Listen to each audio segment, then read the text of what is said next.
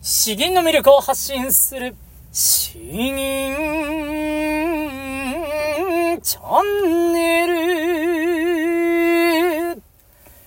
おはようございます。こんばんは。詩吟チャンネルのヘイヘイです。このチャンネルは詩吟歴20年以上の私ヘイヘイによる詩吟というとてもマイナーな日本の伝統芸能の魅力や吟じ方についてわかりやすくざっくばらにお話ししていくチャンネルです。えー、皆さんいかがお過ごしでしょうか？えー、YouTube の方にですね、なんかあの、僕はあのコメントは残したんですけれども、先週は金曜日は、まあ、世間は平日なんですが、僕と奥さんは有給を取って娘の保育園参加に行ったんですね。ただまあ結構それ思った以上にあっさりとしたものですね。えー、時間がだいぶ余ったんで、その日のうちにですね、えー、まあ車で、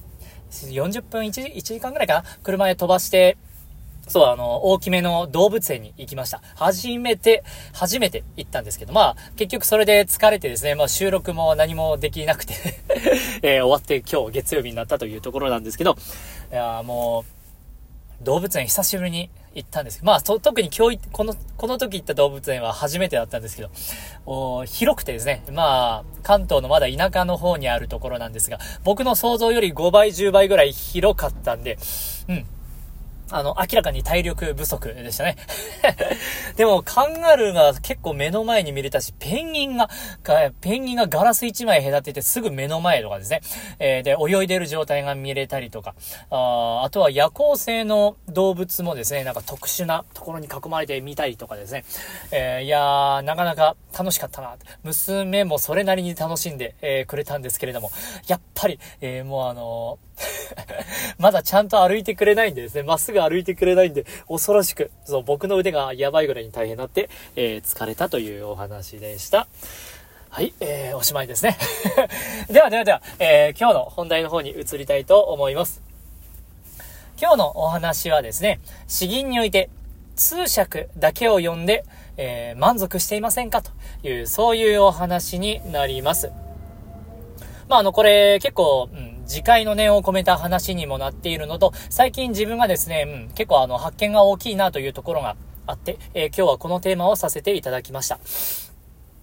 詩吟をやる際はですね、まあ、あの、きっと、手元に教本があるのかと思います。教科書があって、えー、で、そこに、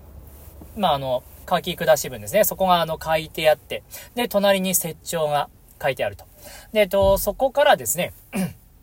まあ、あの、左側に、まあ、白文が僕の場合はあって、で、あと通訳が書いてあるんですよ。通訳なんですね。で、僕も普段のこの詩吟の配信で通訳を読んで、えー、こんな感じの内容ですということを話しています。ただ、まあ、あの、本当に長年やってきて非常に恥ずかしいところなんですけれども、僕は今まであまりですね、えー、この人が、この漢詩がどういう背景で作られただとかですね、これが本当にどういう意味を持っているのか、あこれは作者が何歳の時のどういう位置づけのものだったのかとかですね、そういうちょっと深入りした内容をまあ、あの、結構不勉強な方でした。まあ、吟じているうちにだんだんと分かってくるだろうみたいな、あそんなおごりもあってですね。うん、まあ、あと、コンクールで大会で優勝するとかですね、まあそういうコンクール狙う際も、ある程度のレベルはですね、まあ銀のスキル、技術的な話がメインになってくるんで、えー、細かいこの市場表現のところまでいかずとも、まあなんとかなったりするんですよ。えー、ということで、まあ結構あの、サボってきたわけなんですね。ただあの、最近非常に、うん、思っているのは、この、作者のですね、やっぱり背景を通訳以上に、えー、学べば学ぶほどですね、えー、面白いんですよ。浅い言葉なんですが、面白いんですよ。そして、うん、この言葉のどこに、えー、どんな意味があったのか、やはり、あとは作者がどんな気持ちでここを書いたんだろうかというのがですね、もう少し具体的になってきます。まあもしかしたら、その自分が読んだ内容はですね、えー、まあ間違いがあって、後年になって、えー、変更があったりするかもしれないんですけれども、一とはいえですね、通訳だけ読んで吟じるのと、えー、めちゃくちゃ勉強するのと、えー、この0100だと、やっぱりもったいないねと思うわけです。話がちょっとあの、さらに進むわけなんですけど、今の時代はですね、その、通訳以上のことを学ぶとなった時に、まあ、あの、詳しい本とかをですね、自分で図書館で借りてきたり、えー、本を買って読んだりっていうのも、なかなかに多分難しいと思います。まあ、それが億劫で僕は全然やってこれてなかったんですけれども、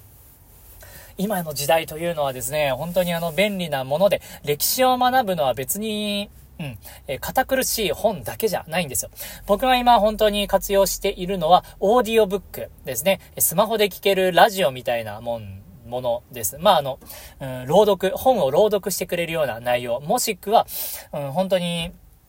ラジオで配信されているものとは別なんですけど、ネットで聞けるラジオみたいな内容ですね。えー、そういうものもありますし、えー、あとは漫画です。漫画。うん。えー、この漫画も、とても今の時代は、いや、いろんなものがあってですね、もう、詩吟にどれも役に立つんですよ。ということで、さらさらとご紹介したいと思います。まあ、一つはですね、僕が最近だいぶドハマりしている古典ラジオというものです。古典ラジオ全部カタカナなんですけれども、これをあの、検索すると、まあ、あの、えー、そのメインのページが出てくるので、それで YouTube で見たりとか、Spotify で聞いたりとか、あとは Voicy というサイトで聞いたりとか、僕は Voicy 愛用してるんで、そこで聞いたりしているんですけれども、まあ、それで、えー、もう歴史の、流れをですね、とてもあの、わかりやすく、面白く、聞きやすくですね、えー、学ぶことができます。うん。これが本当に僕の今、一押し。で、えー、あとはあの、漫画の話にしようかな。漫画の話はですね、え、以前に僕紹介したんですけれども、雪花の虎という東村明子さん、明子先生の漫画ですね。これはあの、上杉謙信が主人公で、しかも女性だったという題材で話している、なかなか、突飛な前提なんですけれども、漫画も本当に美しく構成されていて、これがまた面白いんです。これを読んだ後に、上杉謙信の監視とかをですね、えー、見るとやっぱり結構違ってくるものがあります。で、えー、とりわけ今日、うん、一押し、一押しばっかり言ってるんですけれども、うん、えー、面白いのはですね、えー、これも漫画なんですが、えー、松影に行こうっていう、そういう漫画です。松、漢字の松に影、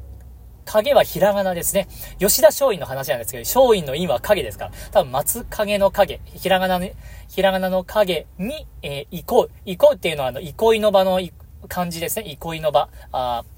松影に行こうという、この漫画なんですけれども。えー、これがあの、吉田松陰が主人公で、えー、草加村塾、松下村塾の、えー、塾生、えー、高杉晋作とか、えー、桂小五郎とかもいたんですかね。えー、あ、うんですね。とか、あの、そのあたりの人たちが、まあ、メインの話になってきます。まあ、あの、うん、ちょっと今日この話でやっちゃってよかったのかなって今思ってるんですけれども、やはりあのーいいのはですね、人間味がわかるっていうことなんですよ。吉田松陰って言われると、多分あの、肖像、肖像画の、ちょっとなんかしゃくれたような顔つきのぐらいしかわかんないですけど、これがこの漫画で見るとですね、すごく色っぽくて無邪気で何とも形容しがたい人物で描かれているんですよ。すごく味があるんですよ。これ本当にいい絵柄でいい漫画なんでぜひ読んでもらいたいんですけれども、ああ、だから、ああ、こう、これだけ人に影響を与えられたんだな、とかですね。えー、この29歳で死ぬ時は、ああこんなことを思っていたのかもしれないな、とかですね。えー、この人が亡くなった時に熟成は、どんな風な、うん気持ちがですね、劇場があったんだろうかとかですね、それが本当にもっともっと想像できるようになってくるんですよ。理解できるようになってくる。解像度が高まってくるんですよ。なので、えー、その本だけではですね、自分の想像力が全てになってくるんですけれども、今の時代はこの耳で聞いて、えーこの想像力活性化することもできますし、漫画ですね。漫画を読んでもっともっとわかりやすく、とっつきやすく、えー、かつ心が動かされやすくですね。そんな感じで、えー、学ぶこともできます。まあ、あの、もちろん、うん、ご自身でしっかり調べるというのも、もう僕はできていないんでなかなかお勧めできないんですけれども、ぜひぜひされたらいいと思うんですが、こんな感じで今はオーディオブックとか、あラジオとか漫画とか、本当にあの、いろいろありますので、え通訳だけで満足せずにですね、じゃあ漫画ぐらいならちょっと読んでみようかな、みたいな、あそんな軽い気持ちで、ぜひ、あのー、一度一歩踏み出して、この監視の通訳のさらに一つ奥ですね、えー、それをぜひ、え、やっていただけると、きっとですね、この詩吟に対する面白さが変わってきます。で、面白さが分かってくると、感じてくると、それが絶対いい意味で詩吟にプラスになってくると思いますので、ぜひぜひやってみてください。よし。えー、では、今日、えー、後半の方、銀移りたいと思うんですが、えー、今日はですね、まあ、あの、吉田松陰作、新潟に祝すを吟じたいと思います。ちょっとあの、長い銀なんですが、頑張ります。この吉田松陰、この新潟に祝すはですね、えー、吉田松陰が21歳の時に、東北とか、もっと、まあ、あの、世界を見たいと、国を見たいということで脱藩してですね、えー、まあ、ある程度の決意のもと、言ったわけなんです。それであの、激しいところに行くんですけれども、いやこれはあの、苦しい、辛い、えー、でも国のために頑張るとか、そういうのと多分違うんですね。自分がもっと世界を見たい、えー、どんなものなのかをこの肌で感じたい。この肌で感じることそのものが嬉しいんだ、楽しいんだ、生きがいなんだ、人生なんだ、みたいな。多分そういう、うん、もっと21歳ですからね、若々しいんですよ。みずみずしいんですよ。もう僕35なんで、特に吉田松陰亡くなった年齢過ぎてしまったんですけれども、あそういう、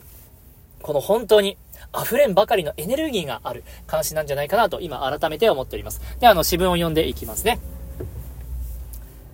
雪を廃し、北って極む北陸のほとり。日は暮れて、すなわち回廊に向かって遠ず。寒風立烈、肌絵を盛んと欲す。曲げてこれ、人に向かってそういうを誇る。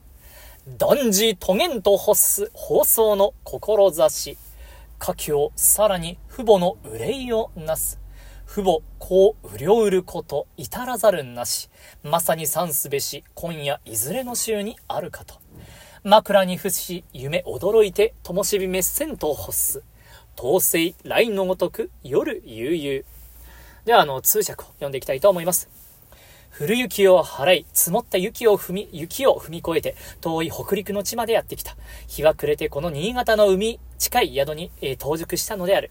雪混じりに吹く寒いこの寒風ですね、寒い風は誠に激しく、肌をサカンとするばかりである。しかし、人に対しては寒さなど意に介しないかのように、この大旅行を誇るのである。もう全然寒くないぞ。この旅行は素晴らしかっただぞ、と言いたいわけですね。男子たるもの、えー、この英雄の願望を成し遂げようと思うのだが、故郷では、両親が自分のことについて心を痛めているに違いない。親の子を思う心はあれこれと考えて、思いつかないことはないと、ないものだと聞いている。さぞかし今宵は、どこにいるのだろうかと色々考えていることであろう。あれを思い、これを思って夢から覚めれば、早灯火も、火も消えようとする真夜中である。しかし、えー、古外から聞こえてくる雷のような波の音は、私の心など知らぬげに、夜の深みとともに、いつ終わるともなく続くのである。えー、本当に、そう、これ初めて最初以前吟じたこともあるんですけれども、もっとなんか重々しい感じで吟じたんですが、うん改めてですね、うん、この漫画を読んでから感じたところとしては、もう、旅行してやるよみたいな。で、苦しかったけど、これは人前ではそういう苦しさは見せずにですね、ちょっと、えー、自慢するかのように、いや、こんな旅行が素晴らしかったんだみたいなのを多分言いたいんですね。えーで、まあ、親も心配しているだろうけれども、うん今、自分は心が踊っているんだとかですね、えー、そんな感じが来て、えー、雷のごとく夜悠々とかですね、えー、多分雷に、たず、あ例えてですね、えー、自分のこの激しい気持ちとかもいろいろ入れているんじゃないかなとか、あそんな想像がつくわけです。ということで、えー、そんなことを思いながら今日はですね、こちら吟じたいと思います。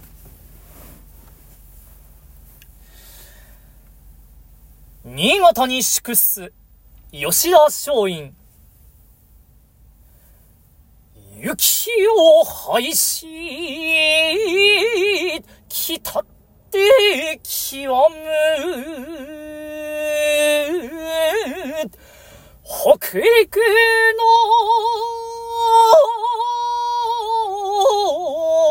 ほとり日は暮れて。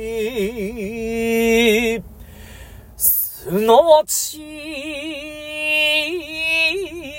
回廊に向かって。て、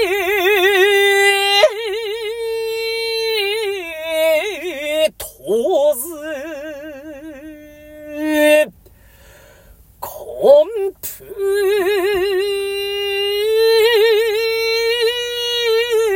立列肌絵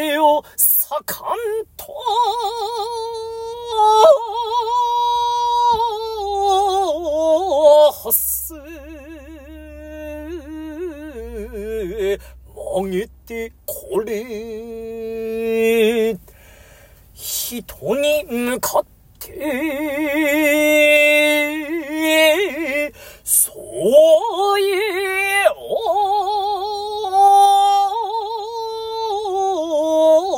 誇る。断じ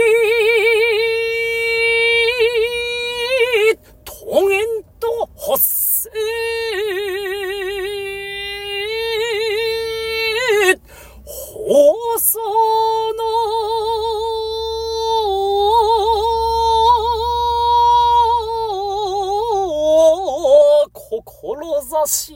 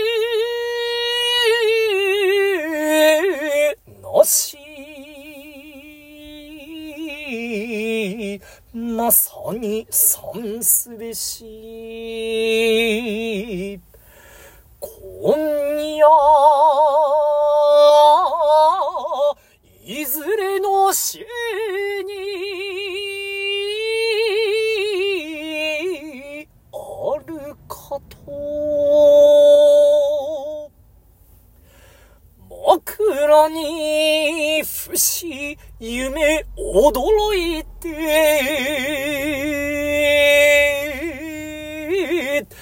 灯火目線と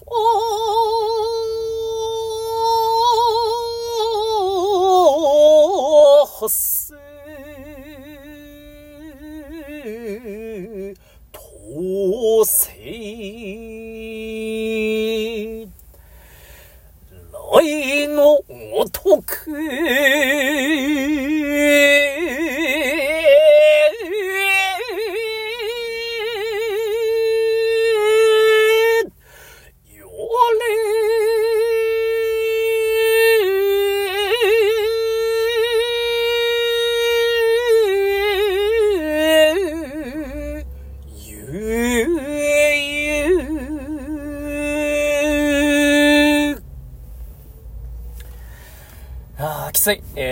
でしたでしょうか？もう、あれですね、本数が高すぎますね。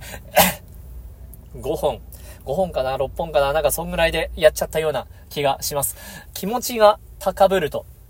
えーもう本数が上がって、えー苦しくなってと、えーいうところであるんですけれども、なんかあの元気良さ、若々しさ的なところは多少は表現できたんじゃないかなと思います。まああの本当に、土日ろくに銀じれてなかったんですね。えー、朝一発でこれやるのはちょっとやりすぎた感はなくはないんですが、ん、でも本当にそうですね、えー、以前に銀じた時が1年前とかに多分やってると思うんですけれども、その時に比べると、えー、この